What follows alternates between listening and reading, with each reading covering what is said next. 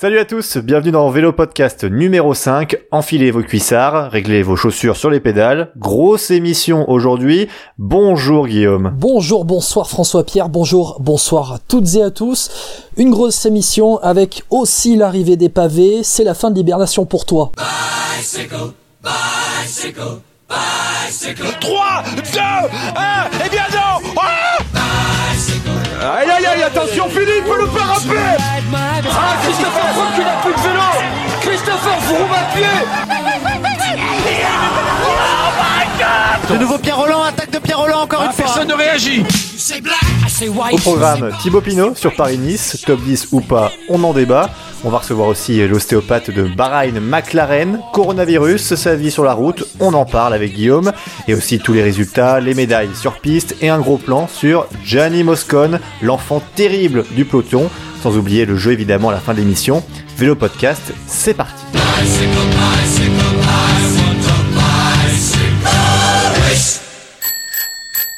Bon Guillaume, on approche tout doucement de Paris-Nice et comme tout le monde évidemment, on est impatient que ça commence cette année. Le parcours est plutôt classique, hein, on va le faire vite Guillaume, avec euh, un contre-la-montre de 15 km lors de la quatrième étape, une grosse étape de montagne comme d'habitude, la veille de l'arrivée entre Nice et Val-de-Blore-la-Colmiane. Et en plus, cette année à Paris-Nice, il y aura quand même un sacré plateau euh, Guillaume. Ouais, avec Bernal, Pogacar, Guillaume Martin, Porte, Barguil, Quintana, Alaphilippe, Superman Lopez, Latour, Landa, Mas, Saccharine et Thibaut Pinot. Et pour toi, François-Pierre, Thibaut Pinot, il fera pas top 10. Euh, bah non, je suis pas d'accord avec toi. Déjà d'une. Bah, déjà d'avance, t'es pas d'accord avec moi. Bah, en fait, moi, je te dis simplement pourquoi Thibaut Pinot fera pas top 10. Déjà, il a fait une reprise en deçà des attentes pour un coureur qui postule sur le podium et même à la victoire sur le Tour de France. Quand je vois un mec comme Thibaut Pinot, normalement, cette année, il devait, voilà, prendre une autre dimension. Au final, moi, j'ai l'impression de revoir Thibaut Pinot. Le petit Thibaut Pinot, tu vois, apeuré, le regard vide, euh, c'est même pas pas d'envie, mais c'est qu'il a pas les moyens, il a pas le physique pour pouvoir concurrencer les meilleurs. Quand je vois les concurrents en plus pour le prochain Tour de France, il y a Egan Bernal déjà en forme en février.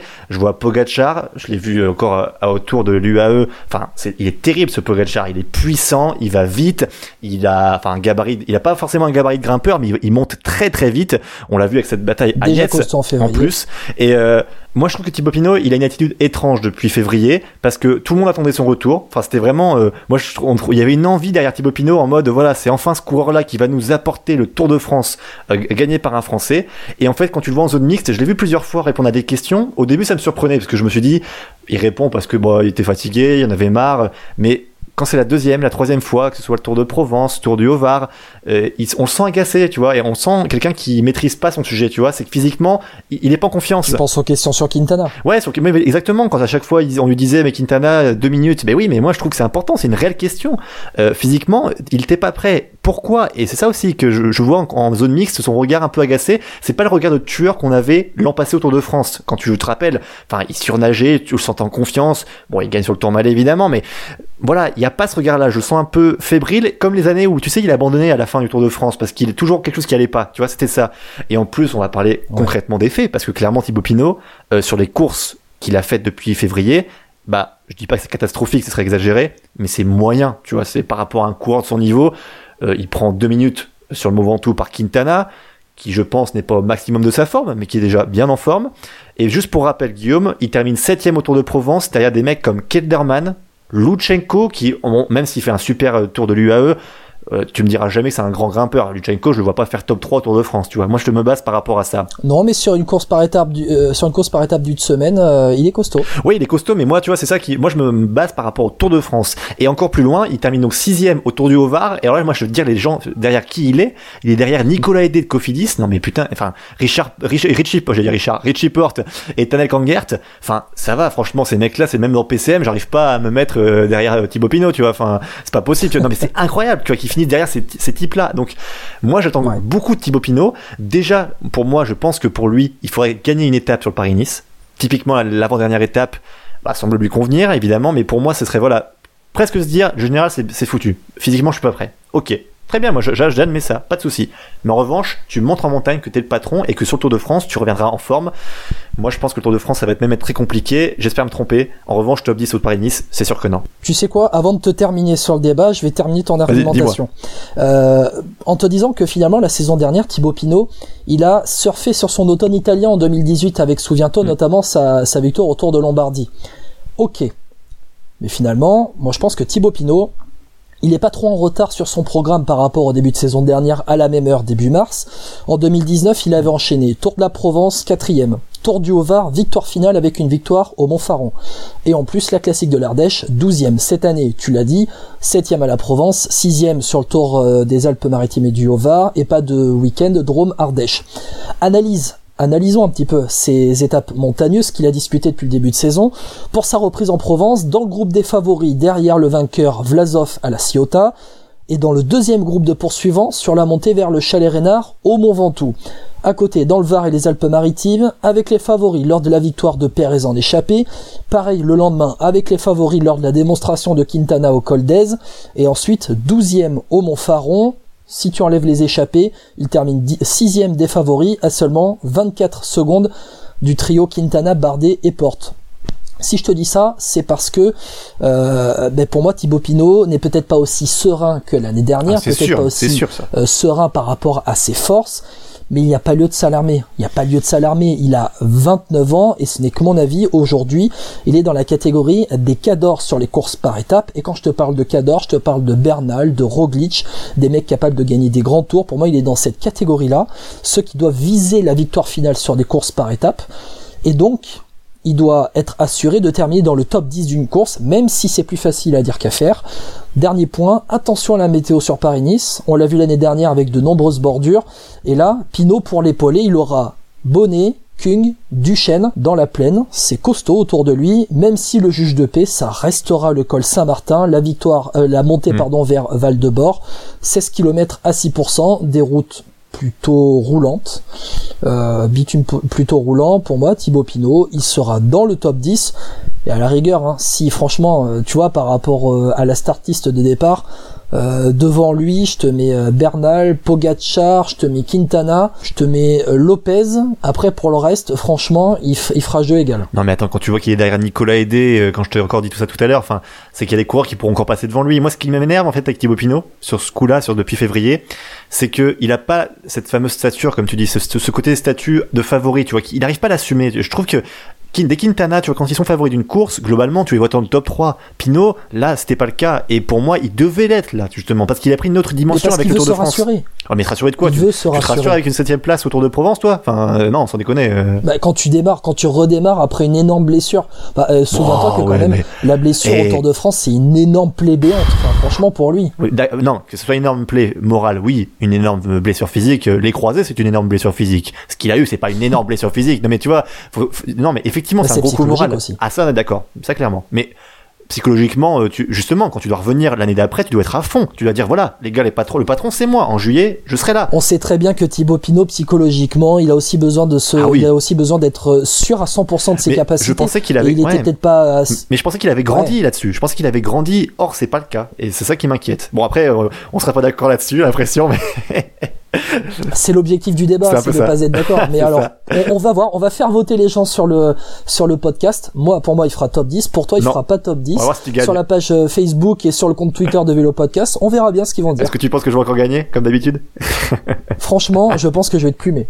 Mais le ah. problème, c'est que j'avais dit ça la dernière fois. Ouais, comme, comme toutes les fois d'ailleurs. bon, Paris-Nice, en tout cas, ça commence le 8 mars, une belle date, Guillaume.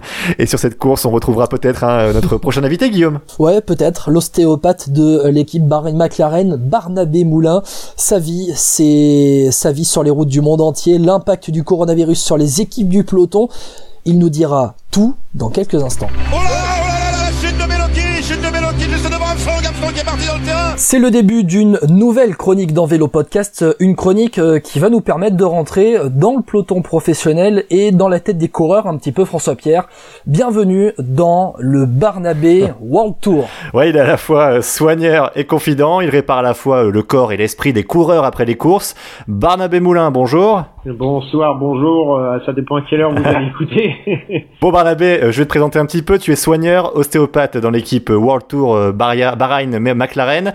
On va parler d'abord de ton parcours dans quelques instants, hein, mais commençons déjà par ton actu récente, parce que tu viens de passer un week-end en Belgique avec Bahreïn McLaren pour l'ouverture des classiques flandriennes. Quelle chance tu as Dylan Tuns 18ème hein, sur le End Newsblatt et Sonny Colbrelli qui a fait 7ème à Kurn, Bruxelles-Kurn.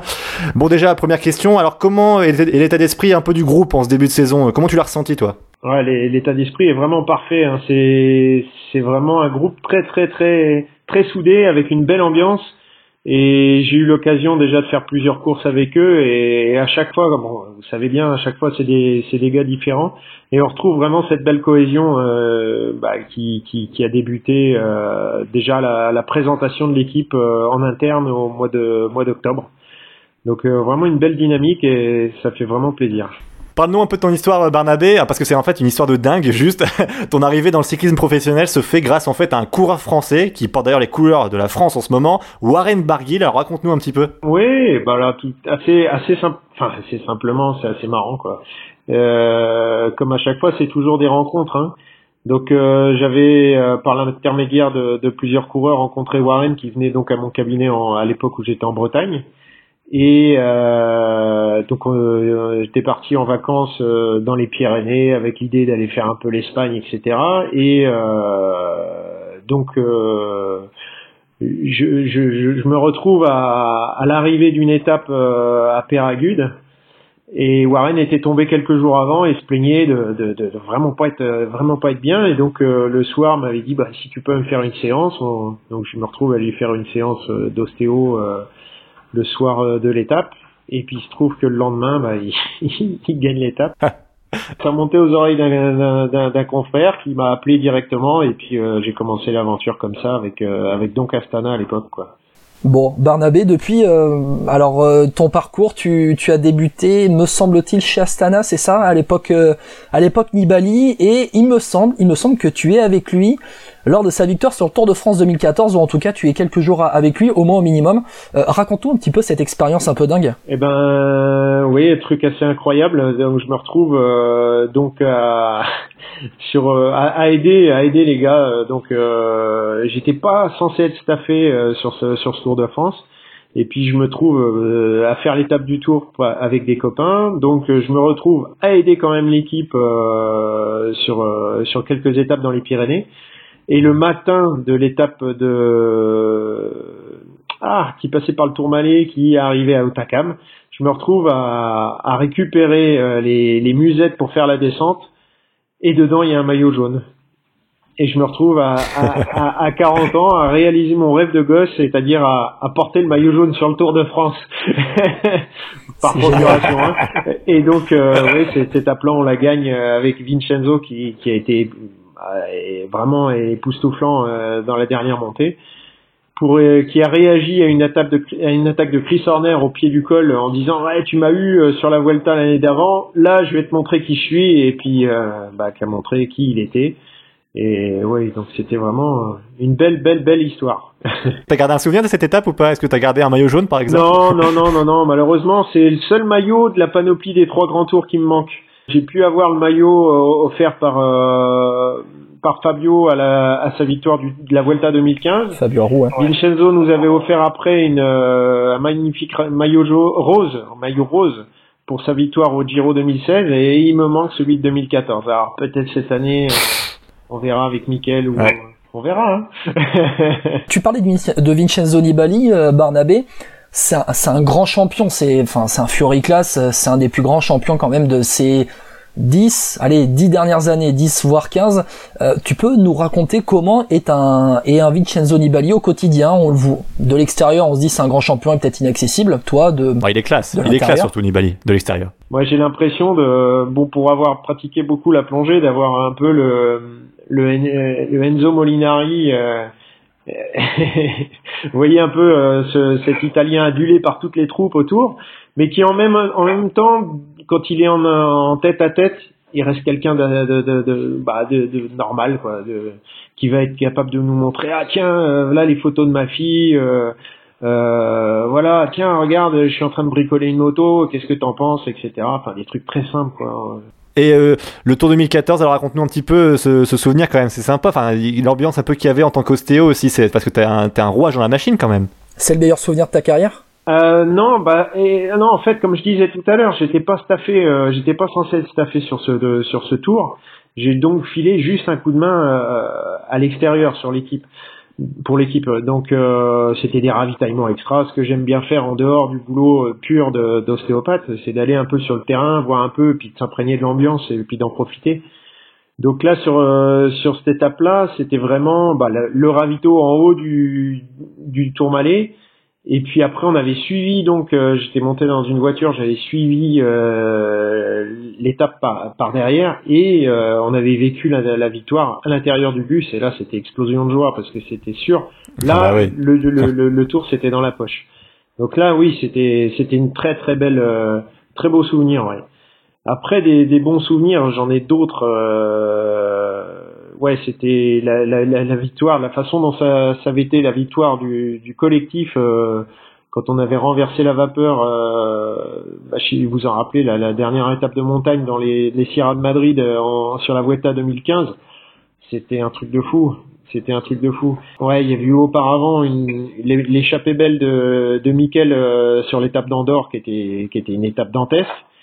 Et puis euh, il y avait la bataille avec euh, Purito, euh, Tom Dumoulin et euh, Fabio. Et, pff, et sur la dernière étape, ils y ont été chacun à leur tour, boum, boum, boum. Et en fait, ce qu'il faut savoir, c'est que la l'échappée s'est faite dans l'écart s'est fait dans la descente. C'est-à-dire à la bascule, Ah ouais la bascule, euh, il, a, il a dû basculer avec deux secondes. Il y a eu un petit trou et dans la descente, et ça s'est fait dans la descente. Alors nous, on était euh, en plus, on était au sommet du dernier col, dont j'ai oublié le nom là. C'était une station de ski où il passait dans les deux sens. On l'a refait cette- la- la- l'année dernière. J'ai oublié le nom. Et euh, on avait aucun, aucun téléphone qui passait. On n'avait pas de radio. on n'avait pas la télé. On n'avait rien. Et c'est juste qu'on voit Ruben Plaza passer en tête. Et là, t'as l'angoisse qui dit, mais qu'est-ce qui va se passer, qu'est-ce qui va passer? Tu vois tout le groupe des gars qui passent devant, avec Fabio à bloc, et puis tu commences à, lancer le chrono, et tu vois Tom Dumoulin euh, bah, qui passe avec plus de temps qu'il n'en faut pour perdre son maillot. Tu dis, waouh, là c'est extraordinaire ce qui s'est fait là. Et pour parler d'autres souvenirs, du coup, euh, parce qu'on a parlé du meilleur, là évidemment, avec les victoires de Fabio Haro, Vuelta et de Vincenzo Nibali sur le Tour de France. Euh, ton pire souvenir, alors j'anticipe un peu, mais on pense forcément au décès de Michele Scarponi. C'était en 2017, qui était chez Astana, je crois. On peut pas faire pire. Ça c'était c'était incroyable. C'était incroyable parce que on avait ce gars qui était vraiment le moteur, euh, vraiment le moteur de l'équipe, qui, qui était là pour euh, vraiment. Bah, vous savez bien hein, comme, euh, comment Vincenzo a pu gagner le, le Giro 2016. Euh, S'il n'y a pas Scarponi, il n'y a pas, il y a pas de victoire. Enfin, C'était son lieutenant, il l'emmenait très loin. il a amené une énergie de fou, quoi. C'était, on se disait tous euh, quand on en parlait tous les deux, c'est après ma carrière, je serai acteur. Vous voyez un peu comme il, c'est voilà, c'est Ouais. ce genre de mec, quoi. C'est On le voyait faire des photos, des petites vidéos avec son perroquet aussi, me semble-t-il. Ah oui, ouais, c'est vrai, c'était c'était drôle ça. Il y a un perroquet un peu en, enfin, je sais pas s'il est encore vivant, ce pauvre perroquet, mais il y avait un perroquet en, plus ou moins en liberté dans le, dans le village où il habitait. Et de temps en temps, régulièrement, il venait, euh, il venait se poser sur son épaule pour faire quelques kilomètres, lui bouffer son casque. Et, enfin, c'était extraordinaire, quoi. Il y avait qu'un mec comme lui à qui ça pouvait arriver, quoi. C'est un truc de fou. Et ouais, on en garde tous. Et quand on en parle, euh, enfin, c'est, enfin, il est toujours là, quoi. C'était un mec très, très, très positif. Barnabé, pour euh, généraliser un peu par rapport à, à ton travail, euh, finalement, quand tu es avec une équipe sur une course, ton travail, il consiste en quoi? Est-ce que tu travailles seulement après l'étape le soir ou aussi pendant l'étape, euh, ben, tu participes euh, aux musettes, au ravitaillement, et puis chaque soir, qu'est-ce que tu fais avec les coureurs? Alors, euh, une journée classique, c'est on se réveille et on regarde tout de suite s'il n'y a pas eu quelque chose qui s'est passé, un mec qui s'est fait mal dans la... On regarde tout de suite les infos de, du groupe, euh, euh, s'il y a, y a quelque chose qui, qui ou un changement de planning ou une heure qui a été avancée pour un départ ou, ou je ne sais quoi. Donc ça commence par ça. Et après, moi, ce que j'aime bien, c'est dès le matin d'aller sonder un petit peu l'ambiance, comment ça se passe, voir euh, si quelqu'un se plaint de quelque chose ou quoi aux caisses. Euh, par exemple là, euh, sans trahir de secret, il y avait il y avait euh, Heinrich euh, dimanche matin qui se plaignait d'une douleur derrière le genou suite à un, Heinrich Hessler, ah ouais. Euh, gros efforts qu'il avait fait la veille et puis sans doute aussi un- une petite chute qui paraissait sans, sans conséquence, euh, même si on avait fait la séance la veille au soir. Il s'est réveillé le matin avec une douleur derrière le genou. Donc voilà le genre de petites choses qu'il faut euh, qu'il faut voir tout de suite. Et euh, donc après, ben, suivant le planning euh, de la veille, euh, je dois aller vérifier si, euh, parce que moi qui aime bien aller sur le terrain, c'est aller vérifier si euh, on m'a bien filé le nombre de bidons qu'on m'a Que tu dois vérifier, avoir, ouais. voilà, vérifier. Maintenant, on a, un- on a une application qui est vraiment très bien, c'est Velo Viewer. Donc, euh, pour se positionner exactement à l'endroit que le DS a prévu, on suit le parcours et on est à 20 mètres près exactement à l'endroit qu'ils ont pointé sur euh, sur la, la carte. Donc ça, c'est des choses vraiment intéressantes. Donc euh, vérifier tout ça. Après, bon bah faut, con- faut, faut, faut, faut conduire la voiture, faut aller au départ, euh, éventuellement faire les derniers les derniers soins de bobologie dans, dans le bus. Et puis Mhm. après, il est temps de prendre la route. Et justement, en parlant de la route, c'est, t'es toujours sur la route, toi, je parle? Est-ce que tu peux changer de course, euh, par exemple, passer de la, je sais pas, d'une course, le, la- le Tour du Haut-Var, et puis passer, hop, t'embarques pour le, les Flandriennes euh, d'un coup? Bien sûr, ouais, ouais, là, là, là, je suis en train d'attendre parce que bah avec les événements actuels, on sait pas trop ce qui va se passer ce week-end. Donc euh, là, là, euh, les dernières discussions que j'ai pu avoir, c'était faire éventuellement trois premiers jours euh, sur Paris-Nice et sauter pour aller sur le départ de Tirreno. Donc ça, c'est des choses que j'ai. Alors, on va en parler un peu plus tard dans le podcast. Du coup, le- l'organisateur RCS, l'organisateur des courses italiennes, a euh, comment dire, a validé la bonne tenue des Strade Bianche, euh, Tirreno euh, et Milan-San Remo. Donc euh, bah là, on est un peu dans l'expectative, on sait pas trop. Et puis euh, bon, bah, l'état de forme de chacun. On en faut savoir aussi qu'on a des gars qui devaient être alignés sur l'une ou l'autre, qui viennent juste à peine de rentrer de- d'Abu Dhabi. Donc euh, je vous dis pas le bazar. Donc va falloir s'adapter. Bon bah moi de mon côté, faut aussi que je sois flexible. Et puis euh, bah, si on m'appelle euh, mercredi pour aller jeudi, bah faut que je sois jeudi sur euh, à l'aéroport. Et puis c'est parti quoi. Ton contrat, c'est un CD ou c'est à, à la- un peu à la pige, euh, comme ça? Moi, j'ai un contrat un peu particulier, c'est-à-dire que euh, j'ai un contrat défini avec un nombre de jours euh, pour définir un tarif. Et euh, là-dessus, cette année, je suis au mois, quoi. On définit un douzième tous les mois, et donc j'ai, suis voilà. Après, euh, si je fais des jours en plus, bah, faut qu'on se mette d'accord, soit de réduire sur certaines courses, soit bah les voilà, c'est, c'est, c'est rémunéré en plus. Donc euh, à voir. Ah oui, t'as, t'as, t'as. donc voilà.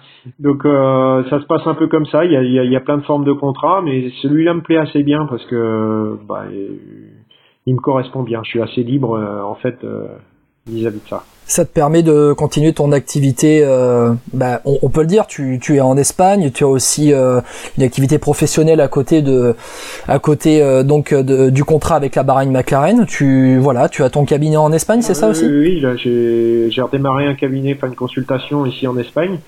Et j'ai bossé cet après-midi et voilà, je suis dans un petit village de 3000 habitants et, et ils commencent à se rendre compte que ah tiens il y a un Français qui fait de l'ostéopathie, bah, c'est intéressant. Fais ta pub, vas-y, profite-en pour faire ta pub. C'est quoi? C'est alors Buzot, c'est ça, il me semble-t-il? C'est, c'est juste à 15 km au nord d'Alicante et c'est juste l'endroit merveilleux pour pouvoir s'entraîner toute l'année. Mais en fait, ouais, tu, juste, tu, tu parles combien de langues en fait en tout? Donc je me débrouille encore en français. Euh, donc euh, anglais, donc je suis dans une équipe qui est devenue euh, principalement anglaise, donc euh, toutes les communications sont en anglais. Euh, espagnol de par ma localisation, euh, il a fallu que je voilà donc et puis euh, par Astana j'ai appris l'italien, mais l'italien euh, avec les mains aussi. Hein. Du coup, tu es un peu le, le confident des coureurs aussi parce que tu les tu les soignes après les étapes, mais ils doivent aussi se confier à toi. Vous devez discuter.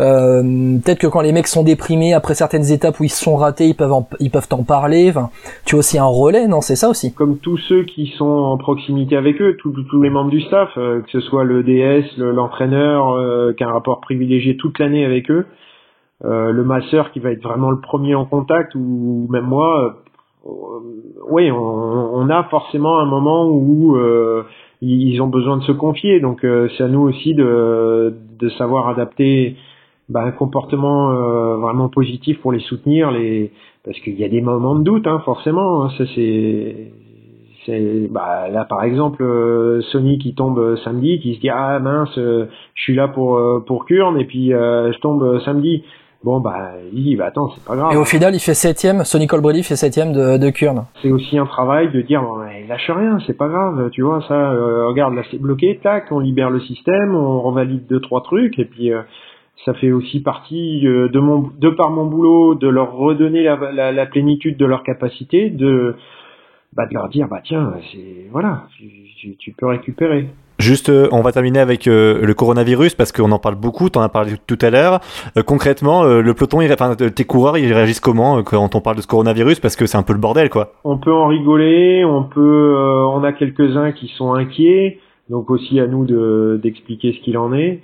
Il y, en a qui peuvent être même assez agressifs pour dans, dans, dans leur expression de la peur, mais globalement, globalement, on a quand même moi j'ai mon avis là-dessus, mais on, on, on, outrepasse euh, la réalité des choses. On entretient une espèce de climat de peur qui qui, qui n'a aucun sens à mon avis. Et à, l'intérieur de l'équipe, parce que du coup il y a eu l'UAE Tour avec euh, des mecs mis en quarantaine, bah, notamment euh, une partie de l'équipe Bahrain McLaren qui était présente là-bas à l'UAE Tour. Euh, tu as eu des retours, des échos un peu de, des mecs là-bas qui étaient coincés? On avait les échos de de par l'attaché de presse en fait. Euh, faut savoir euh, que globalement il aurait été à tous hein, euh, qui étaient là-bas, euh, que ce soit n'importe quelle équipe, il y avait une clause de non-communication. Donc, bah, ce qui fait que ça filtrait pas terrible. Nous, on a réussi à avoir des infos, pour savoir qu'il n'y avait aucun problème dans, dans l'équipe, aucun n'était impacté par le. D'ailleurs, personne n'a été impacté par le par le, le, le problème. C'était juste une suspicion qui a déclenché derrière toute une procédure euh, qui, a, qui, a amené qu'il y en a qui sont encore bloqués dans l'hôtel. Une pensée pour euh, les amis de chez Cofidis hein, qui sont encore là-bas. Euh, je viens de voir le, le, poste de Mathilde. Euh, Ouais, Bathilde Lazou, ouais. Que je, je sais qu'il y a une bonne ambiance dans cette équipe et qu'ils ont ils ont même fait une petite vidéo assez humoristique pour montrer comment ils pouvaient se s'entraîner malgré tout. Avec Nathan Haas, il me semble aussi euh, dans, dans la vidéo, ouais. Ouais, c'est quand même euh, c'est pénible. le mot c'est pénible. Parce je comprends. Euh, on a vite envie, on a vite envie de passer à autre chose, quoi. C'est ça le truc. Ouais, puis de retrouver des collègues euh, sur la prochaine course. Bon, merci beaucoup, Barnabé. Merci beaucoup, merci beaucoup. C'est un vrai plaisir euh, de discuter avec toi. On va se retrouver plusieurs fois dans la saison. On va essayer de faire ça régulièrement quand même pour euh, un peu rentrer dans le peloton et dans la tête des coureurs. Euh, on verra suivant ton planning, euh, suivant les, les, courses de la Bahrain McLaren pour voir un peu réagir. bah, je sais pas après une victoire. On sait pas, on va voir après, je sais pas, Michael Landa s'il remporte une course, je sais pas, au Pays Basque ou en Catalogne, voir, avec toi un peu comment il peut comment il peut réagir. Euh, Barnabé, merci beaucoup et on se dit à la prochaine. Hein. Avec plaisir. À bientôt. Aïe aïe aïe, attention Philippe, le parapet C'était l'image du week-end d'ouverture des classiques flandriennes, François Pierre. Hein ça s'est passé pendant Kurn, Bruxelles-Kurn, remporté par le Danois de la de Quickstep, Casper Asgreen. Une belle victoire. Moi j'en ai marre, moi il gagne toujours que Quickstep, hein, euh, Guillaume, ça m'embête, hein, je te l'ai dit plusieurs fois. Bon après, faut avouer que c'était une belle victoire hein, quand même, parce qu'il a résisté au peloton jusqu'à la fin, hein. il était pas loin le peloton, hein, 300 mètres je crois de Asgreen. Enfin j'étais vraiment dégoûté, j'en ai marre qu'il gagne. ben, t'inquiète pas, allez, ils vont peut-être s'arrêter un jour, mais pas pendant les classiques flandrienne. Bref, l'image n'est pas cette victoire qu'on retient, mais c'est la nouvelle frasque de Gianni Moscon, disqualifié pour avoir jeté son vélo sur le Belge euh, Jens Debuskereux de la BNB Vital Concept après une chute dans le peloton. François Pierre, tu as décidé d'en faire ton portrait de la quinzaine, celui de Gianni Moscon je me demande si j'ai pas, enfin c'est pas le, le, portrait le plus simple que j'ai eu euh, à écrire depuis le début de l'émission Vélo Podcast. Bref, hein, ce Gianni Moscon, ah Gianni, Gianni, Gianni, un coureur pas dénué de talent, un gros moteur sur les pavés, hein, on se souvient de lui. Il arrivait à titiller les champions des classiques flandriennes. On se souvient de lui en 2016, en 2017 sur le Tour des Flandres notamment. Et en plus, c'est aussi un coureur qui grimpe bien, même très bien, comme en témoignent parfois les victoires hein, sur le Tour de Toscane et la Coppa Agostini en 2018, des courses remportées notamment par David Rebellin, donc on voit quand même le statut de ses courses. On se souvient aussi de sa victoire éclatante sur le championnat italien du contre-la-montre. Bref, en fait, il avait tout pour devenir une référence dans le cyclisme mondial, mais depuis 2-3 ans, en fait, Gianni Moscon, bah, il a juste pété les plombs, pour pas dire de grossièreté. On commence en 2017. Il a été suspendu par son équipe pour avoir insulté euh, le cycliste français euh, Kevin Reza de nègre en plein Tour de Romandie. Et quelques semaines après, lors des trois euh, vallées varésines en Italie, Sébastien Reichenbach, qui courait dans la même équipe que Kevin Reza chez la FDJ, eh bien, il est victime d'une chute dans une descente qui lui cause d'ailleurs des fractures à un coude ainsi qu'au bassin et qui d'ailleurs met fin à sa saison. Eh bien, il porte plainte contre Johnny Moscone parce qu'il l'accuse d'avoir provoqué intentionnellement sa chute. Alors, apparemment, ce serait dû à un règlement de compte dans cette affaire de Kevin Reza. Bref, Moscone à cette époque-là avait été euh, donc avait dit qu'il avait rien à voir dans cette histoire, qu'il n'avait pas fait exprès de le faire chuter. L'UCI d'ailleurs tranchera en sa faveur faute de témoins, mais bon, ça me paraît quand même assez suspect, surtout parce que parce que comment ce qui se passe ensuite l'année d'après sur Tour de France, on se rappelle tous de cette image, le coup de coude sur Elie Gesbert de Fortunéo Samsic. Euh, derrière en plus, moi, ce qui m'avait fait rire, c'était Johnny Moscone qui s'excuse, alors désolé pour l'incident, euh, je regrette ce que j'ai fait, c'était un très mauvais exemple. Tu m'étonnes, il a tellement compris qu'il a recommencé cette fois-ci. Alors ce qui me fait rire cette fois-ci, c'est que il balance le vélo. Je sais pas si vous vous rappelez, enfin si vous avez tous vu l'image, hein, ceux qui nous écoutent, mais c'est inutile. Et c'est ça qui me frustre avec ce gars-là, c'est qu'en plus, avec cet incident, ça, répond à une multitude d'autres. Et ce qui me frustre avec ce gars-là, c'est qu'il avait un talent et il a rien, il en fait rien. Et au contraire, il, il, enfin, en fait, il gâche sa carrière cycliste qui aurait pu être très belle. Et pour moi, Ineos peut pas garder ce, cette personne-là, ce cycliste-là. Bref, euh, moi, c'est un, un, portrait un peu à charge que je fais, mais enfin, un talent gâché et euh, pas de cerveau quoi. Qu'est-ce que je qu'est-ce que je dis de plus C'est un vrai talent ce Gianni Moscone. Après faut pas oublier qu'il n'aura que 26 ans au mois d'avril. Là actuellement il a 25 ans, 26 ans au mois d'avril. Euh, T'en as parlé. C'est plus frustrant. ouais c'est frustrant mais Attends, attends, tu vas voir la fin de mon de, la fin de mon argumentation. Il fait quatrième lors des Mondiaux 2019, cinquième lors des Mondiaux 2018, capable de briller sur tous les parcours gros problème de, caractère. D'ailleurs, tu parlais de Jens de Buskereux euh, qui a reçu le vélo dans la figure. Au lendemain de Kurn Bruxelles Kurn, euh, de il dit, il dit si vous demandez aux gars du peloton quelles sont les relations avec euh, avec Moscone, 90% vont réagir de manière négative. Peut-être qu'il exagère après avoir reçu un vélo dans la figure. Moi, j'aurais fait la même chose. Euh, mais je vais te donner un exemple de d'autres gros caractères qui voilà non, qui ont fait une belle carrière. Rui Costa pourquoi Rui Costa Souviens-toi, c'est celui qui se bat sur le Tour de France 2010 avec Carlos Barredo à l'arrivée. Souviens-toi, euh, Barredo, je crois qu'il avait les, couleurs de la de la et euh, Rui Costa il avait couleur euh, de la caisse d'épargne. À l'arrivée, il lui avait mis des des parpaings dans la figure et tout. Euh, Rui Costa, coureur jugé problématique, contrôlé positif en 2010. Et aujourd'hui, si tu parles de Rui Costa, du portugais, tu te souviens plus de son titre de champion du monde en 2013, euh, 2013 d'un coureur capable de gagner des, étapes sur un grand tour, euh, de gagner sur tous les terrains, plutôt que bah, ses problèmes de caractère et de comportement au début de sa carrière. Moscone, il a le temps de mûrir, faut pas le brûler sur le bûcher tout de suite, mais il faut pas tout laisser passer. Voilà, il, faut nuancer, je pense, tout ce qui se passe autour de, de Moscone c'est grave ce qu'il a pu faire, des, des insultes racistes et aussi balancer le vélo dans bah, la gueule d'un ah bah d'un coureur. Mais voilà, il va avoir 26 ans et il, il peut, voilà, il a le temps de mûrir encore. Pas trop, mais il a le temps. Oh, mais attends, à 26 ans, tu mûris plus. Enfin, en plus, surtout avec toutes ces phrases, que, tu me parles de Rui Costa. il a fait une fois. Non, mais attends, je te parle de l'histoire avec euh, Sebastian Reichenbach, l'histoire avec Elie Gesbert. Enfin, tu vois, quatrième euh, fait, c'est aussi cette histoire-là récemment avec le vélo. Enfin, moi, c'est à un moment, ça suffit. C'est clairement, tu retires. À voir quelles seront, à voir quelles seront les sanctions de l'UCI à l'encontre de, de, Gianni Moscone. Peut-être que si, peut-être qu'il prendra six mois. Bah. Peut-être qu'il prendra six mois que ça va lui donner une bonne leçon. Je suis pas sûr. Ouais, peut-être. Je suis pas sûr. Bon bref, en tout cas, Gianni Moscone, on le retrouvera sur les classiques flandriennes, évidemment, puisque c'est plutôt son profil, malgré tout, même s'il est passe-partout. Euh, il sera forcément dans les prochaines semaines, donc euh, notamment Tour des Flandres, Paris-Roubaix. Et tout de suite, on passe à une nouvelle chronique sur VO Podcast. Guillaume, t'es impatient ou pas? Oh, je suis très très impatient. Allez, c'est tout de suite. Et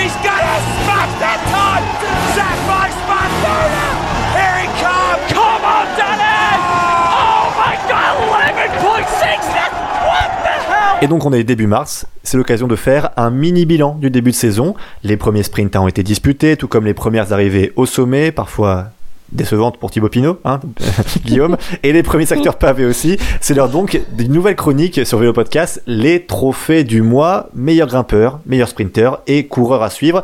C'est tout de suite, Guillaume. Ah, le mec ne lâche rien sur Thibaut Pinot. Mais t'inquiète pas, tu, je vais te battre, je vais te battre, t'inquiète pas. Bon, allez, dans la catégorie euh, du meilleur grimpeur du mois de février, euh, les nommés sont...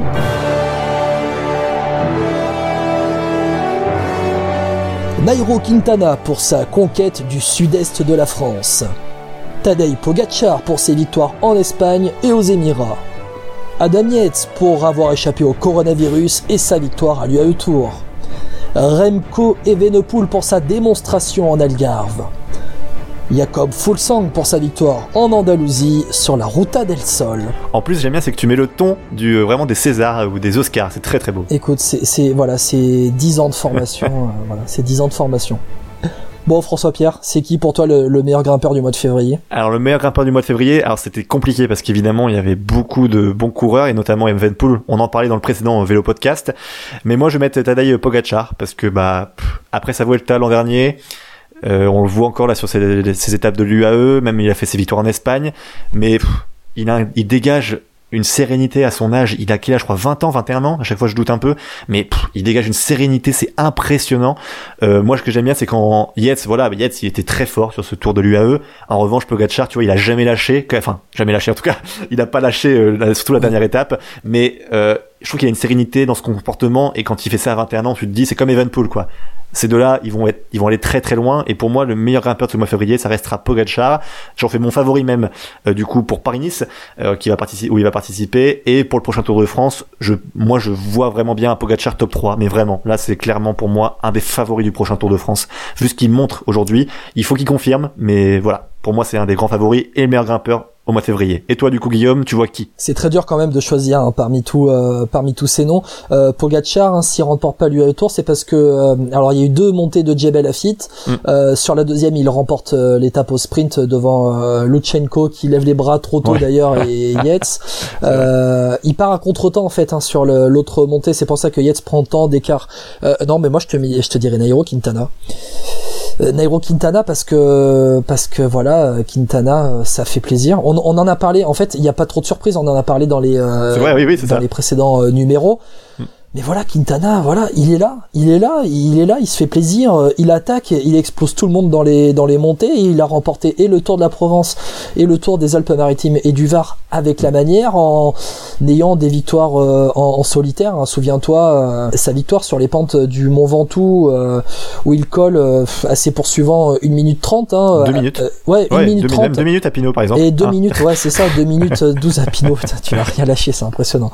Non, mais il colle une 30 à Lutsenko. Lutsenko qui derrière va faire jeu égal avec Pogacar et euh, Yates sur les pentes de Djebel Lafitte. C'est vrai. Euh, tu vois, c'est pour te dire euh, ouais, qu'il y a aussi un cran supérieur. Quintana euh, qui met sur le, je, je termine sur les, les pentes du, du col d'Ez 40 secondes sur un groupe de poursuivants composé de 22 coureurs derrière. Tu vois, enfin, c'est un truc de dingue, c'est un truc de dingue. Quintana sur le mois de février, pour moi, c'est le grimpeur du mois de février. Non, je veux dire, je rêve, mais tu mets une- en fait un barème Lutsenko maintenant. C'est-à-dire qu'en fait, par rapport à Lutsenko, si t'es plus ou moins bon, en fait, c'est ça. Si tu plus ou, plus ou moins tu mets de temps à Lutsenko, euh, t'es bon en montagne, quoi, maintenant, c'est ça.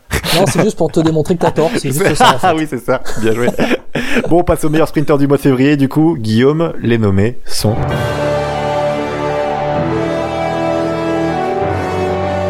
Dylan Groenewegen avec trois victoires à la communauté de Valence et aux Émirats. Juan Sebastian Molano pour ses trois victoires d'étape autour de Colombie. Caleb Ewan, vainqueur en puissance dans une arrivée pour Pencher sur l'UAE Tour et vainqueur du classement par points. Phil Barros pour sa perf en Arabie Saoudite, deux étapes et le général. Nasser Bouhani pour ses deux victoires en Arabie Saoudite et en Provence. T'as vu encore cet Ah, effet dans les voix C'est très très beau. Et du coup, Guillaume, vu que c'est très bien fait, à toi de commencer. Alors pour toi, c'est qui le meilleur sprinter de ce mois de février? Écoute, j'aurais bien aimé que tu commences sur ce truc-là, sur euh, ce point-là, parce que j'ai une hésitation entre deux coureurs en fait pour tout te Ah dire. bon? Bon, allez, vas-y. Moi, pour moi, c'est Nasser Bouani, parce que c'est mon petit chouchou en ce moment. Tu vois, j'ai envie de voir un, un Nasser qui revient sur le devant de la scène. Et juste pour son histoire, ça me ferait plaisir que ça marche, tu vois. Et donc, quand je vois ces deux victoires, et en plus, c'est des belles victoires, hein, parce qu'attention, hein, c'était face à Phil Baos notamment. Euh, moi, je trouve que c'était des victoires construites avec une belle équipe. Je suis impatient de le voir sur le Tirreno. Moi, je, pour te dire, on en a parlé d'ailleurs avant l'émission, je pensais qu'il allait sur Paris-Nice aussi. D'ailleurs, en me disant, ils vont mettre vraiment toute l'armada. Au final, c'était plutôt un bon choix parce qu'ils vont mettre voilà un vrai train pour Nasser Bouani sur le Tirreno. Je suis impatient de le voir, savoir ce qu'il va faire, euh, comment il va réagir sur les grosses courses qui comptent et qui sont très exposées. Et voilà, donc Et franchement, je peux te donner le- la start list des sprinters sur Tirreno, euh, qui il aura face à lui. Je peux te la donner. Ouais, vas-y, vas-y, vas-y. Groenewegen, Jacobsen, Viviani, Sagan, Gaviria, Teunissen, Demar, Chimolai, Matthews, Degenkolb, Travis McCabe notamment. Ça va être du gros, gros, gros. Ouais, exactement. Ouais, bah, en, en clairement, on saura après le Tirreno s'il est vraiment euh, dans le top, euh, voilà, le top 10 mondial, même si j'en doute pas, top 5, allez, on dira. Bon, et toi, du coup, Guillaume, ton meilleur sprinter, c'est quoi? Alors, j'hésitais entre Caleb Ewan et Dylan Groenewegen. Ah. Euh, pour tout te dire, mais je pense que je vais dire, et je, je suis sûr, je vais dire Dylan Groenewegen. Et je vais te dire pourquoi. Oh vas-y. Groenewegen, c'est trois victoires d'étape euh, lors du mois de, de février. Pour moi, Groene- Groenewegen, c'est le meilleur sprinter au monde, tout simplement. Euh, voilà, je pense que c'est le meilleur sprinter au monde, Euh, très imposant, grosse puissance. Et puis en fait, euh, ben, il a remporté, il a remporté un sprint massif sur l'UAE Tour. Et quand tu vois le, plateau de sprinter sur l'UAE Tour, lors de sa victoire sur la quatrième étape de l'UAE Tour, il devance Gaviria, Ackerman, Bennett, Ewan. C'est un énorme top 5 et il est là, il, il est vraiment le plus puissant sur le sprint. Voilà, pour moi, le meilleur sprinter du mois de février, c'est Groenewegen. Mais il a, il a pas une grosse réputation, hein. euh, Groenewegen à chaque fois. Enfin, moi j'ai l'impression qu'il est, c'est pas le mec le plus connu, tu vois. Ce que je veux dire, il, il a toujours gagné partout. Il a, enfin, il a gagné de belles courses et je, je sais pas, il fait un peu- 26 ans, 27 Ouais, ans au mois de juin, il fait pas bizarre. de bruit, mais il a remporté quatre étapes sur euh, le Tour de France, Ouais, il a déjà remporté trois étapes sur Paris-Nice. Hmm. Il a, en fait, ce qui lui manque, c'est une victoire de, de référence. Là, par exemple, il inscrit sur Milan-San Remo le, le 21 mars. Non, c'est vrai. Peut-être que s'il gagne Milan-San Remo, on en dira, euh, on, on parlera de Groenewegen de- d'une autre manière. Bon, du coup, euh, à suivre tout ça. Et en parlant d'à suivre, les coureurs à suivre, Guillaume, les nommés Là, c'est un sont. peu l'autre catégorie. On savait pas trop où les mettre, donc on les a mis dans la catégorie Bah, c'est plutôt les coureurs. Mais ça, c'est ta faute, c'est toi qui as voulu la Ouais, non mais attends, c'est pour expliquer très bien à ceux qui nous écoutent, c'est que les coureurs à suivre, cette catégorie, c'est plutôt ceux, tu vois, qui nous ont impressionnés, qui sont pas forcément sprinteurs ou grimpeurs, mais qui ont fait une belle étape, genre des baroudeurs, des, je sais pas, des, des Flandriens, des, des choses comme ça, tu vois, des coureurs qu'on, et même, Oui. tu vois, bah, par exemple, un jour, on pourrait avoir un directeur sportif, par exemple, tu vois, hein, ça peut arriver. Pourquoi pas Exactement. Bon, du coup. D'ailleurs, les- je crois que quand tu m'as vendu cette catégorie, c'était un peu le. Tu m'as dit, c'est quoi? C'est comme la poubelle recyclage, non? J'ai jamais dit ça. Quel menteur. Je rigole, je rigole, je rigole. Bon, les coureurs à suivre, du coup, Guillaume, t'es prêt? Les nommés sont Je t'aime, je t'aime comme un fou, comme un soldat, comme une star au cinéma. Rémi Cavagna pour son coup de force sur la classique de l'Ardèche. Casper Asgreen pour son coup de force à Bruxelles Kurn. Jonathan Alestrepo pour ses quatre victoires d'étape au Tour du Rwanda. Nathanael Tessation, l'Érythréen, vainqueur d'une étape et du général au Rwanda après sa deuxième place sur la tropicale Amissa Bongo en janvier. Et Alexei Lutsenko, troisième en Provence et troisième aux Émirats. François Pierre, qui est ton coureur à suivre du mois de février? Bah, pff, alors, je suis frustré parce que, en fait, j'ai pas apprécié Tu sa sais qui victoire. veux mettre Ouais, toi, je sais déjà, mais en fait, je suis frustré pour ça, d'une part, et parce que celui que je suis obligé de mettre dans les coureurs à suivre, parce que j'ai vu, je l'ai vu faire à la fin de, donc de Kurn Bruxelles Kurn, c'est Casper Asgreen. Bon, je suis frustré, c'est pas méchant contre lui, c'est juste que c'est Quickstep et ça commence à m'agacer que Quickstep gagne tout. mais en revanche, c'est vrai que c'est impressionnant parce que il me re- il fait penser un peu au- à Niki Terpstra notamment euh, dans sa façon de courir. Euh, donc Terpstra qui est parti du coup maintenant j'étais toujours chez Team Direct Energy. Euh, Total Direct Energy, exactement. Total Direct Energy, pardon. Euh, et du coup, c'est vrai qu'à son époque Quick-Step, c'était toujours le, le coureur qui pouvait partir à, à 30 km, à 25 km de l'arrivée et gagner ces fameuses Flandriennes. Et Casper Asgreen, quand il part, on- personne se dit vraiment. En plus, il va rattraper l'échappée déjà la matinale. Et on se dit, bon, tu vois, il est un peu le coup pour rien. Puis en plus, Asgreen, on sait qu'il est fort, mais autant, puis surtout que derrière ça revenait quand même. Attention, à deux notes derrière, il y avait quand même sacré coureur. Et moi, c'est ça que j'ai bien aimé, c'est sa résistance au peloton. Et puis voilà, clairement une, une belle course de, une course de Flandrien qu'il a fait, qu'il a faite, et vraiment très belle. Après, faut savoir que Asgreen aussi, c'est un passe-partout. Hein. Euh, tu parles de, de ses performances sur les pavés. Euh, il fait deuxième du Tour des Flandres l'année mais dernière. vrai, non, mais c'est vrai. hein. Euh, mais il faut aussi savoir que l'année dernière, il fait troisième du, du classement général au Tour de Californie. C'est pas rien. Euh, il marche aussi en contre-la-montre. Hein. Il a terminé euh, ben, champion d'Europe des moins de 23 ans contre la montre en 2017. Il est champion du Danemark en contre la montre en 2019. Ouais, il, il Et passe puis une grosse concurrence au Danemark, j'imagine, hein, pour contre la montre. hein. Ah bah bien sûr. Bref, en tout cas, et toi, ton coureur à suivre, du coup, alors, euh, c'est qui, toi? Bon, je sais que tu voulais le mettre. Je sais que tu Voilà, voulais le je mettre. sais, mais je sais, Pierre, évidemment, euh, évidemment, voilà. évidemment. C'est Rémi Cavagna. Eh oui, bah oui. Bah oui, Rémi Cavagna, franchement, quand tu quand tu vois euh, ce qu'il fait euh, en Ardèche, qui part dans le groupe, euh, qui part dans, dans l'échappée, et bah Kilomètre 2, hein. il met 2,30 Kilomètre 2, hein. kilomètre 2, il part en kilomètre 2 et à l'arrivée il a 2,30 d'avance Mm. sur le sur le deuxième. Enfin, les, les écarts sont juste monumentaux quoi. Le dixième terminé à 5 minutes. Excuse-moi Guillaume, je t'interromps deux secondes. Tu te rappelles, je crois c'est le deuxième, euh, c'est le futur top 5 du Tour de France, non euh, Le deuxième de, de la boucle des Dromardèche. Je- C'est Guillaume Martin, je crois, non Deuxième ou troisième, je sais plus. hein, C'est Guillaume Martin. Ah oui, mais Guillaume Martin, euh, transi de fois hein, sur le podium d'ailleurs, qui grelottait, qui. oui. euh, oui, oui, bah, du dans ce cas-là, faut pas qu'il fasse euh, 0 degré au sommet du tour Guillaume. Martin, le futur top 5 du Tour de France, hein, je te le rappelle. Oui, je, je sais que tu l'as, tu l'as coché depuis le début de saison. Je, je, je sais, je sais, François Pierre. Tu vas bien suivre ses performances pendant le, pendant le Tour de Ah, France. Ouais, ça, je c'est sais clair, très bien. C'est clair. Mais oui, non, Voilà. mais pardon, excuse-moi, je t'ai coupé Non, du coup. Rémi Ouais. Cavagna, ben Rémi Cavagna, euh, vainqueur en Ardèche, il a une, il- enfin sa performance est juste exceptionnelle. Euh, D'ailleurs, je, alors je, je sais plus qui le dit, mais je crois que c'est euh, Bokeh Molema euh, lui-même qui était dans le peloton euh, qui courait euh, en Ardèche. Euh, il me semble, hein, mais c'est un coureur de la Trek. Il dit quand on, quand j'ai vu Cavagna, euh, quand j'ai vu que c'était Cavagna dans l'échappée, j'ai tout de suite demandé à l'équipe de rouler parce que je savais qu'il fallait pas lui donner d'avance. Et au final, bah, ils l'ont pas revu et il a même lâché à la pédale euh, son compagnon. euh, euh, d'échappée. Euh, D'ailleurs, je crois que c'est Simon Clark qui était compagnon d'échappée avec lui. Je suis vraiment pas sûr. Hein, je veux pas m'avancer. Euh, Simon Clark qui remporte le lendemain euh, la, la Drôme classique. Euh, Cavagna, il est habitué à ses coups de force. La- Souviens-toi l'année dernière au Tour de Californie. Il était parti dès le départ aussi au Tour de Californie sur une étape où, où ça montait un petit peu. Et, et- et le mec, il remporte l'étape, mais tout seul. Et il met 7 minutes au, au, au favori derrière, même 7,47. Et d'ailleurs, ben, le peloton des favoris sur ce Tour Californie, sur cette troisième étape qu'il remporte, Rémi Cavagna, le sprint des, du groupe de favoris remporté par Casper Asgreen devant Philipsen. Tu vois, il sait, il sait tout faire, Asgreen. Non, mais Cavagna, vraiment, il avait mis 7 minutes à tout le monde, il avait impressionné tout son monde, personne n'était capable de, de le reprendre. Enfin voilà, Cavagna, c'est un énorme moteur. Je pense que il est encore bridé, il, est, il a pas conscience de toutes ses capacités. Il peut faire mieux, il peut aller gagner des, des courses de moyenne montagne. Voilà, à suivre, à suivre euh, Rémi Cavagna. Exactement, à suivre. Ouais, puis j'aurais bien aimé le voir aussi sur les Flandriennes, lui, mais c'est dommage, je pense qu'il fera Ah, déjà jamais dans malheureusement. Quick Step, il y a énorme, a énormément. Déjà, Oui. déjà, faut faire de la place à, à Florian Sénéchal dans l'équipe de suis sur les. Flandriennes. Attends avant Rémi Cavagna. Je le vois déjà sur le top 3 Paris-Roubaix, moi, euh, Sénéchal. Retiens bien ce que j'ai dit. Je sais que t'en rêves depuis dit. 5 ans Ah, déjà, mais bon. Ah putain, ça fait longtemps que j'en rêve, ça, Ouais. ça, c'est clair, depuis, Ouais, oh, ouais. depuis Cofidis, t'imagines?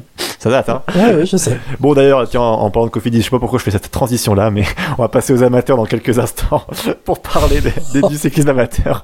Ça n'a rien à voir d'ailleurs. mais- moche. Oui, c'est moche, c'est vrai, c'est moche, mais c'est vélo de podcast, tu sais. Non, je... Allez, à tout de suite. À tout de suite grand T'es grand aujourd'hui T'es grand T'es très grand Allez mon grand Allez, maintenant après cette transition toute pourrie, Guillaume, c'est l'heure de la page amateur, donc on commence Sans avec Cofidis. Eh, Sans Cofidis, effectivement. On commence donc avec le début de la Coupe de France de National 2. On en parlait dans le précédent vélo podcast. Donc c'était le dimanche 1er mars avec Bordeaux-Sainte. On en parlait aussi donc mi-février avec Damien Fabre, hein, on se rappelle, directeur sportif de Rouen qui avait la gentillesse d'être avec nous. Et ce n'est pas un hasard d'ailleurs, puisque je pense qu'on leur a porté chance. Lors de ce Bordeaux-Sainte, victoire du CR4C Rouen avec Thomas Acosta Guillaume. Et d'ailleurs, on a rappelé Damien Fabre pour réagir à la victoire. Alors Damien, content? Alors content, bah oui, très content parce que voilà, euh, malgré les petits différends qu'on a eu cet hiver euh, de la non-labellisation à 1-1, euh, on a su rester concentré euh, et voilà, je pense qu'on a répondu de la meilleure des manières. Euh, je suis très content de, de l'équipe, euh, le, le staff est content aussi, les dirigeants, les bénévoles, voilà. Je pense que, que tout le monde est satisfait. J'ai reçu beaucoup de messages de de soutien, d'encouragement. Donc euh, c'est tout bonus pour la suite. J'essaie de faire tourner au maximum l'effectif euh, pour que tout le monde ait un maximum de, de jours de course. Bordeaux-Sainte, c'était vraiment une, ben, une grosse course euh, avec beaucoup de kilomètres, une grande classique. Et euh, voilà, les garçons ont été très très motivés euh, par cette course. Ils ont donné le, le maximum pour l'équipe et ça a payé Thomas Acosta remporte donc Bordeaux-Sainte en, en solitaire devant euh, Danny Maface du euh, Paris Cycliste Olympique et euh, Michael Larpe, bien connu chez les amateurs, qui aujourd'hui au club de Chartres. Au classement de la Coupe de France de National 2, Rohan est en tête avec 35 points devant deux équipes à égalité. Le euh, Fibolia Locminé et le VC Saint-Quentin égalité avec 27 points. Parmi les autres euh, résultats qu'il y a eu sur cette deuxième quinzaine de février, François Pierre, Mhm. le circuit des plages vendéennes qui s'est terminé le dimanche 23 avec la victoire finale de Dylan Kowalski devant Jason Tesson et Clément Orso. François Pierre, je te laisse donner la suite. Ouais, le Stéphanois Sandy Dujardin qui a remporté lui le Grand Prix d'Aix au sprint, c'était sympa pour lui. Maxime Dransard du Laval Cyclisme 53 qui lui remporte d'un boyau le Grand Prix de Saint-Hilaire du Harcouët.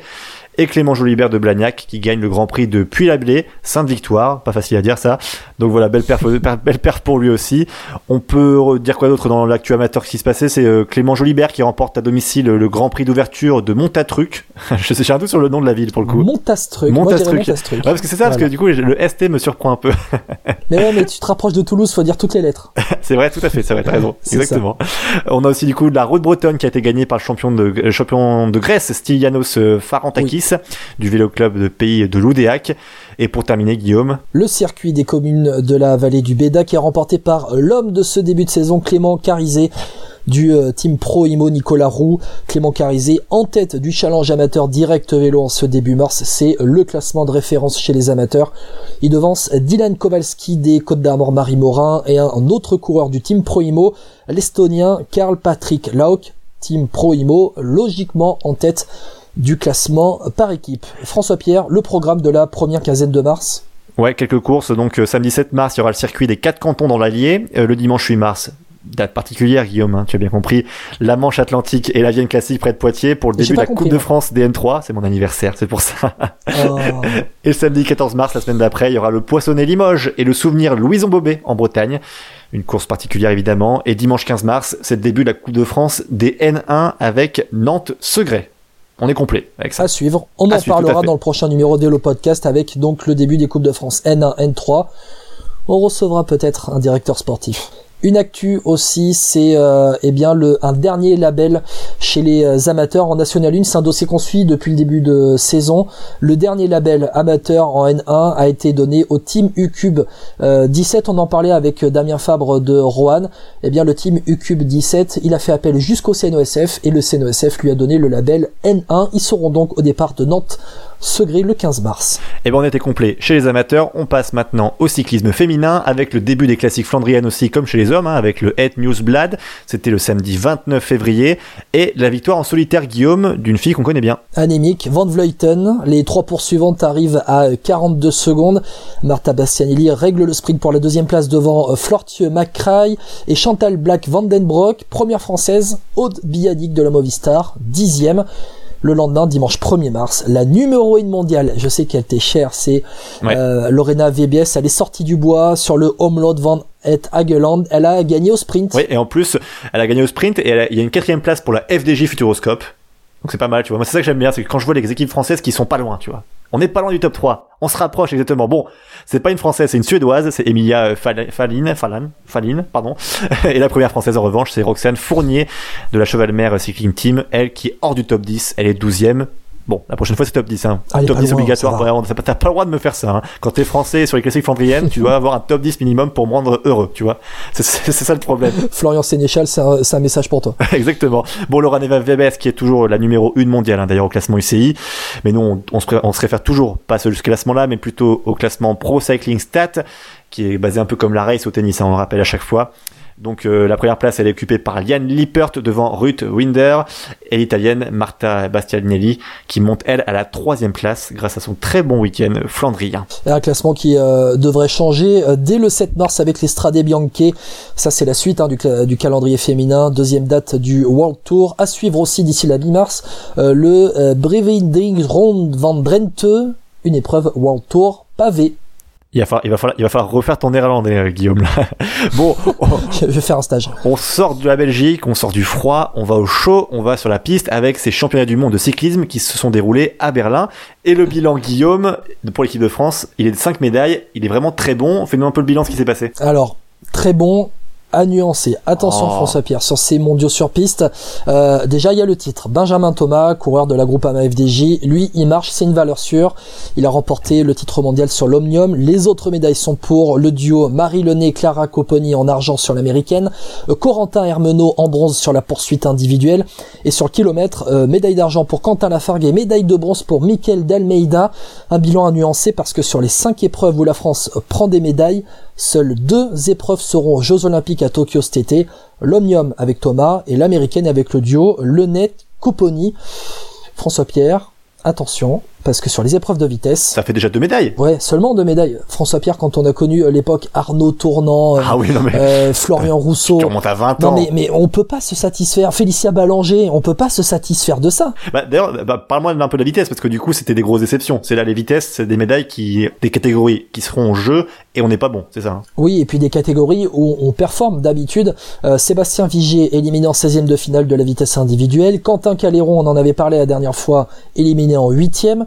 Ma chouchou, Mathilde Gros, éliminé aussi en 8e. Qu'est-ce qui s'est sur le passé Kérine, le duo Vigier et Lal éliminé en demi-finale. T'inquiète pas, Mathilde Gros, elle sera là aux Jeux Olympiques, je te le promets. Après Mathilde Gros, elle a que 21, ans- elle aura 21 ans en avril.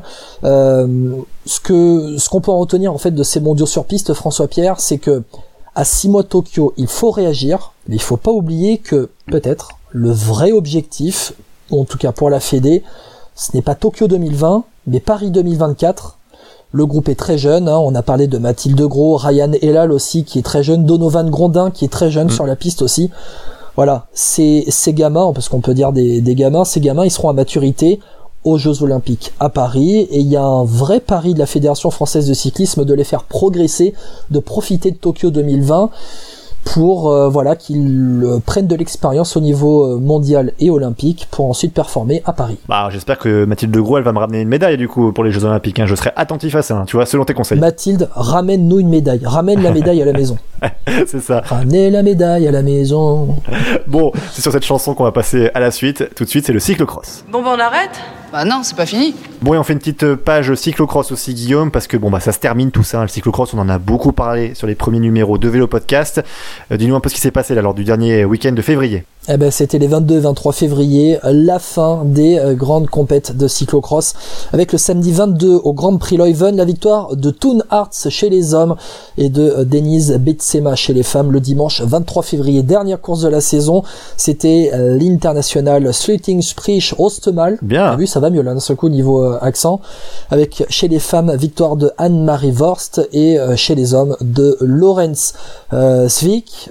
Voilà, si on doit faire un mini bilan en quelques mots de la saison de cyclocross, euh, il y a eu Van Der Poel et les autres. Oui, voilà, c'est ça. Moi, j'allais dire, oui, le bilan, c'est Van Der Poel, Van Der Poel, Van Der Poel. Tu vois, c'était clair. Et Céline Alvarado chez les femmes. Tout à fait. aussi, Oui, oui, pour les autres. femmes, c'est vrai qu'Alvarado, oui, c'était pareil. Exactement ça. En gros, c'est deux puissances, deux, deux coureurs hyper puissants qui euh, se sont imposés tout le long de la saison. Mais moi, ça me fait plaisir quand même pour nos amis belges qui ont enfin remporté des courses.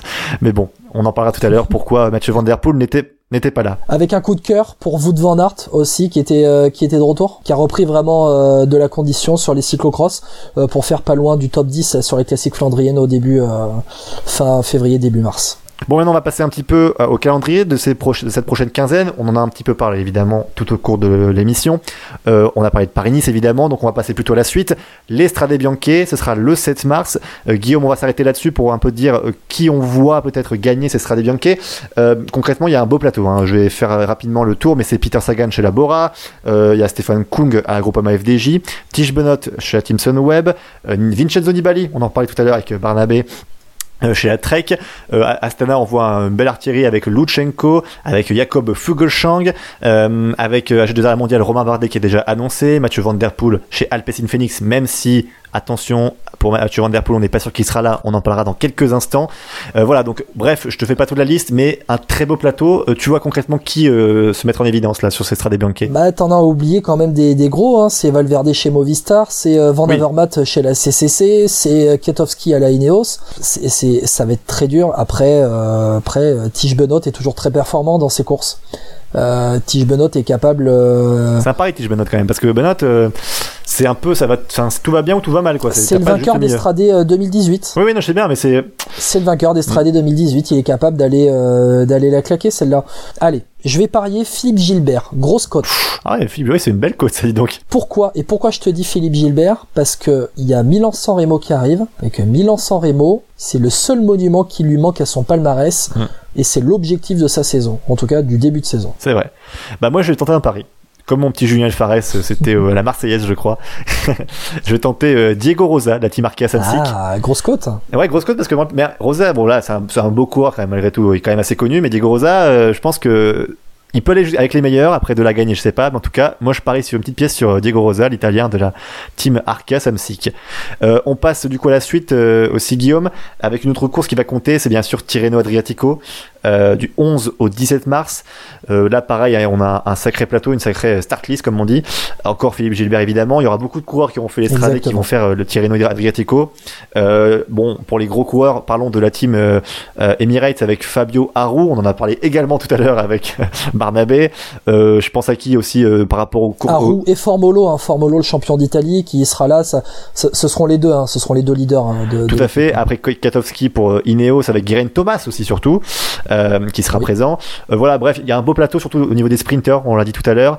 Toi, tu vois qui surtout gagner Tirreno Adriatico cette année? Peut-être que ça va profiter de sa forme après avoir remporté mmh. l'UAE Tour. À voir s'il sera rentré à temps des Émirats par rapport à la quarantaine, euh, suivant la date à laquelle il sera euh, parti. Euh, ouais, et puis bah, t'es obligé de suivre Remco Evenepoel. Mmh. Oui, tout à fait. T'es obligé de le suivre. Le problème, c'est que tu te dis, bah non, allez, attends, il va pas la remporter celle-là. Et puis en Algarve, il, crame tout le monde. oui, ouais, Adam Yates. Ouais. Adam Yates. Tu sais quoi, moi je pense que je vais, moi je vais miser Jacob Fuglsang. parce que Jacob Fuglsang, euh, c'est un peu ce côté, tu sais, avec toutes ces affaires qui ont traîné en février. Euh, est-ce que c'est pas un peu, soit voilà, pour moi, c'est genre il va faire mentir, tu vois, il va, il va il, voilà, il y a une belle équipe autour de lui. Il y a Lutsenko qui peut l'emmener assez loin. Ouais, l'an dernier, Fulgsang, il termine troisième hein, de Tirreno à 30 secondes de, de Roglic. Bon, euh, Guillaume, maintenant, on a fait un peu le tour du calendrier déjà, évidemment, mais parce qu'il y aura d'autres courses. Hein, on reviendra dessus, évidemment, sur les Flandriennes dans 15 jours. On va passer au reste de l'actualité et on commence par une bonne nouvelle, Guillaume. Strade Bianchi, Tirreno Adriatico, Milan San Remo. Eh bien, ces épreuves, elles sont maintenues. Euh, les organisateurs euh, avec RCS, les organisateurs RCS l'ont annoncé et confirmé aux équipes euh, donc la tenue de ces épreuves. À cause de quoi, François Pierre? Eh bien, c'est à cause de l'épidémie euh, du virus, du coronavirus. Euh, on savait pas trop ce qui allait se passer. Euh, en Italie, c'est assez problématique ce qui se passe côté de la Lombardie, du côté italien par rapport au coronavirus en Lombardie, au, au, nord de l'Italie notamment. Mais bon, Strade Bianchi, Tirreno, Milan-San Remo, c'est maintenu, c'est bon, c'est sûr Exactement. Un hommage à Poupou, à ah, plaisir aussi dans les Yvelines. La ville de plaisir accueillera le, départ de la 78e édition de Paris-Nice. Euh, les élus ont décidé de rendre un hommage à Raymond Poulidor, double vainqueur de la course au soleil en 72 et 73, décédé en novembre dernier à l'âge de 83 ans. Euh, c'est ainsi euh, qu'un rond-point a été baptisé rond-point Raymond Poulidor. C'est la classe ils tourneront autour. c'est la classe quand même, hein, avoir un petit rond-point à son nom quand même. ouais, le rond-point François Pierre, ouais. non, ça, fait pas trop. Non, ça fait pas trop ça en revanche. Mais bon, toujours hommage à Raymond Poulidor et puis on pense évidemment avec son petit-fils euh, Mathieu Van Der Poel, dont on, parlera dans quelques instants. En revanche, on va parler d'abord de Chris Froome. Euh, on l'a vu en galère totale, euh, décroché tout le temps. Euh, donc sur ses courses du mois de février, ah, il souffre physiquement il souffre beaucoup. Moi, je, ça me fait de la peine, hein, vraiment, Chris Froome. C'est à tel point, vraiment, je, pense qu'il, j'ai peur qu'il trouve jamais son niveau. Bon, juste l'info pour lui, c'est qu'en fait, au niveau de son programme, il va décider de faire, il a décidé de faire euh, du 23 au 29 mars prochain le Tour de Catalogne en Espagne donc, une épreuve où il n'a jamais réussi à finir sur le podium. Bon, ça commence bien déjà, mais euh, pour moi c'est qu'il va falloir qu'il retrouve des sensations et euh, voilà, le plus important ça va être ça et je crains que Chris Froome ce soit la fin d'une ère pour lui, même de sa carrière, je pense. Pour moi, Froome il va se tester, il va se tester euh, surtout dans la période mai-juin en mai et en juin, on va vraiment savoir ce qu'a euh, Chris Froome dans le ventre. En vue du Tour de France, hein, notamment, c'est surtout ça. De toute façon, euh, Chris Froome, il vise un cinquième Tour de France. Il veut remporter ce cinquième Tour de France. À voir, à voir, à voir. Oui, c'est vrai. On va voir ça du coup. Et euh, Guillaume, du coup, dernière information, on en l'attise depuis beaucoup de temps. Mathieu Van Der Poel il est toujours malade. Ouais, bon, allez, il est toujours grippé, il a déjà raté le premier week-end des Flandriennes. Eh bien, il pourrait manquer aussi les Strade Bianche. Un retour est possible pour Milan-San Remo, mais son objectif, c'est de remporter Milan-San Remo en ce début de saison. Si il court pas avant euh, Milan-San Remo, ça sera compliqué pour lui euh, d'être bon au hmm. bout des euh, plus de 300 km en comptant le départ, départ fictif de Milan-San Remo. Affaire à suivre, mais bon, Van Der Poel, nous, on sait, on l'aime bien, on veut le voir briller. Oui, et puis moi, ce qui m'inquiète, en tout cas, c'est là où je suis un peu frustré, c'est que je me dis que pour les grandes classiques flandriennes, mon match que je voulais voir Peter Sagan en forme et Mathieu Van Der Poel en forme sur le Paris-Roubaix, là j'ai peur que bon, Van Der Poel il a le temps de se remettre parce que bon, le Paris-Roubaix c'est le 12 avril, euh, Milan-San Remo c'est le 20 mars, autour du 20 mars je crois. 21 mars exactement. Ouais. 21 mars, donc t'as quand même bon, plus de 15 jours pour te remettre, ça devrait aller, mais euh, même Peter Sagan, bon, il va falloir que voilà, il, se monte contre là en ce moment. Tu vois, j'ai envie de vous les voir en forme, tu vois. Genre la grande bataille, tu vois. Je veux voir le duel. T'inquiète pas, tu les verras. T'inquiète pas, t'inquiète pas. c'est ça. Bon, Il y aura la Philippe aussi hein, sur les Flandriennes. hein. Enfin bon après oui pour pour finir dans la voiture dans pour finir dans la voiture balai c'est ça? C'est vrai, il était pas trop en forme sur le week-end de Dromardèche. Allez, vas-y, on passe à la suite. On passe à la suite et on, on passe à la fin de l'émission. On y arrive hein, tout doucement Guillaume. Bah, c'est le moment où tu vas perdre. C'est ça. On passe au jeu tout de suite.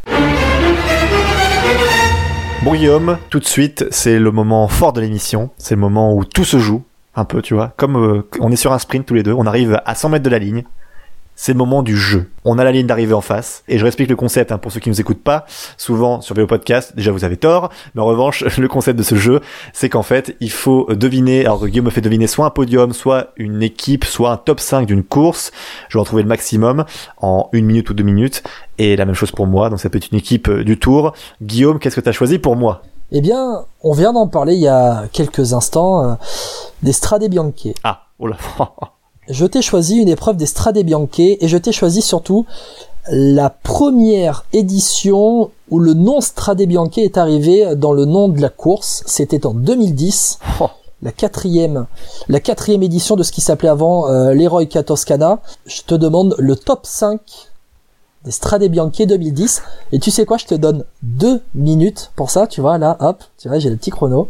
Je te donne, je te demande le top 5 et je te dis 1, 2, 3, c'est parti. T'es vraiment salaud par contre, hein, parce que c'est vraiment 2010 Allez, quand t'es vas-y, Bianchi. allez, Allez. Euh, déjà, euh, est-ce qu'il y a un, un Italien dans le top 5 J'imagine que oui. Mais... Oui, Ivan Basso? Non. Euh, Ivan Basso, non. euh, Bellotti Non. ah, 2010, c'est un peu... Parce que 2010, ça remonte quand même à loin. Tu vas avoir besoin d'un peu d'aide. hein. Allez, euh, c'est un coureur qui euh, a brillé, qui brille euh, sur les classiques, qui a brillé sur des classiques. Rebellin, Balan Non, euh, non. Balan, tu te rapproches. C'est un peu dans ce style. Daniel hein. Hoss Non, tu te rapproches encore. Daniel Oss termine 12ème. Quinziato Non, tu te rapproches Ah bah, encore. si je, mais je me rapproche. C'est- me dans ces. Pel- Pelizzotti Un Italien qui a brillé notamment sur, euh, sur euh, Paris-Roubaix. euh, un... Quoi? Bah, Balan attends, là, là, là, j'ai un gros trou, mince. Oh merde. C'est pas Balan? Attends. Oula, Non. ça m'inquiète, que j'arrive pas à trouver un Italien sur Paris-Roubaix. Ah, je te dis Paris-Roubaix, mais sur ce, sur ce genre de classique, euh, dès que dès qu'il y a un peu de pavé, dès qu'il y a un peu de vent, Ah, il, il, il ah, a, il a Pozzato dans sa carrière. Pozzato Bah Pippo Pozzato Mais oui, évidemment. Oh là là. Pipo Pozzato, eh ben ouais, quatrième. Allez, il reste 45 Oula. secondes là, Euh, et t'en as trouvé Il y, a- que... y a un français Il y a un français ou Il n'y a pas de Ouais, français. Non. Ah, il y a quoi Euh, Il y a, Il y a un vainqueur du Giro. Allez, je vais t'aider. Un vainqueur du Giro. Cinquième. euh, donc pas Nibali, hein, c'est ça? Surprise. Ejtal? Oui, exactement. Cinquième avec la team Garmin. Ah, Allez, euh, un Kazakh vainqueur cette année-là. Ah, K- Kasheshkin, Vinokourov Non, Bah, je- je- Là, j'ai fait le tour de mes Kazakhs. Hein. T'as fait le tour? Ah non Ah bon? Euh, un Kazakh de la Astana à cette époque-là. euh, euh, dans sa carrière, il est passé par euh, la T-Mobile, la Domina Vacanze, la Milram, et il est arrivé chez Astana en 2007 et il a.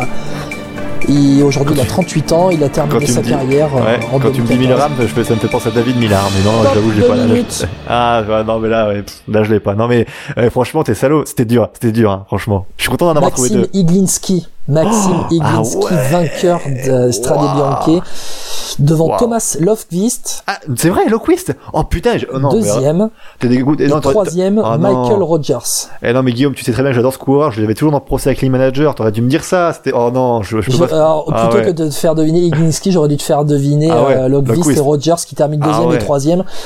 Et donc. Pozzato quatrième, SG cinquième. On donne jusqu'au top 10. Francesco euh, Ginani de la Androni Giocattoli. Alors je suis désolé, je je connais pas. Voilà, je l'avoue. Euh, le septième de cette année-là, c'est Leonardo Bertagnoli qui a été déclassé pour euh, contrôle positif au dopage. Donc le septième officiel aujourd'hui, c'est Juan Antonio Fletcha, huitième Gaspar Otto, 9e Daniele Righi et 10e Fabian Cancellara. Bon, à mon tour du coup, des salauds. Allez, vas-y. Alors donc le jeu continue du coup et moi je vais te faire deviner en deux minutes du coup euh, l'équipe Team Radio Shack sur le Tour de France 2010. 2010. Un Tour de France particulier évidemment, mais oui parce que tu sauras pourquoi quand tu devineras les coureurs évidemment. Mais Team Radio Shack en 2010, tu as 9 coureurs. Go. Euh, Chris Horner tout à fait, qui finit 9 Euh, Radio Shack. Les- Radio Shack. Les frères Schleck Non, Radio Shack, non c'est maillot jamais- c'est gris et rouge. Oui, oui, non, mais Non. Il y a un coureur, un coureur très controversé qui a remporté des Tours de France. euh. Armstrong Mais oui, évidemment, Lance Armstrong, c'est 2010, l'année où il est Armstrong il était encore là, c'est vrai, mais oui, bien sûr. Tout à fait. J'hésitais Eh à- oui. j'hésitais à, le dire, mais je me suis dit Armstrong, il avait déjà pris sa retraite. Après, vas-y. Euh, Armstrong en 2010. Euh, Armstrong en 2010. Euh, Contador était pas Radio Shack. Non, tout à fait, il était, il Il était était pas déjà là. parti. Il y a un Ukrainien qui a fait une carrière pff, ahurissante parce qu'il était partout. Je, je l'ai vu sur Paris-Roubaix, on l'a vu en montagne, ce gars-là. Un Ukrainien, c'est pas, pas difficile. Euh, ancien de US Postal, qui a fait un peu toutes ses Ah, équipes. euh, j'ai sur le bout de la langue, mais je l'aurais pas. Il y a Roslav, Euh, j'ai sur le bout de la langue. il y a Roslav. Ah, mais Popovic, mais bien sûr. Voilà, très bien. Yaroslav Popovic qui était annoncé comme la pépite. Euh, oui. Il fait maillot blanc en 2005, c'est vrai, pour accompagner Armstrong, c'est vrai. Alors après, euh, si on parle après, il y a un Allemand aussi qui était sur la T-Mobile. Andreas Kloden. Tout à fait, bravo, très sûr. bon. Ensuite, il y a un, un oh là, Slovaque, faut pas que je me trompe de pays là, Slovaque, Slovène, pardon, excuse-moi, Slovène. Euh, grimpeur aussi, pépite qu'on nous a annoncé, une pépite et qui a jamais euh, prouvé. Tadej Vajavek, Non, non, il a quand même remporté. pépite slovène. Il, il a remporté des courses quand même. Hein. Pépite slovène à la Radio Shack. Oh, il reste 10 secondes. Euh, 10 secondes. Attention, 10 euh, secondes, 10 pépite secondes, 10 secondes.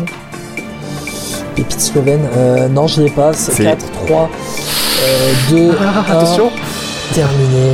Oui, c'était Janesh Brajkovic. Ah, mais bien sûr, qui Et je crois à la pas trouvé ou euh, je sais plus Ouais. s'il a arrêté sa carrière. Alors je répète du coup la team Radio Shack, donc Lance Armstrong tu l'avais évidemment, Janesh Brajkovic tu ne l'avais pas, Chris Horner tu l'as dit dès le début, bravo, Andreas Ouais. Bravo tu as trouvé, Levi Lepaimer aussi. oh, mais oui, bien sûr, les Voilà. Autre américain. Il y, a- il y avait aussi un coureur un peu obscur du coup lui, euh, donc c'est Dimitri euh, Moura, euh, Mouraï- Mouraïev, oula j'ai eu du mal à le dire, Ouais, le kazakh.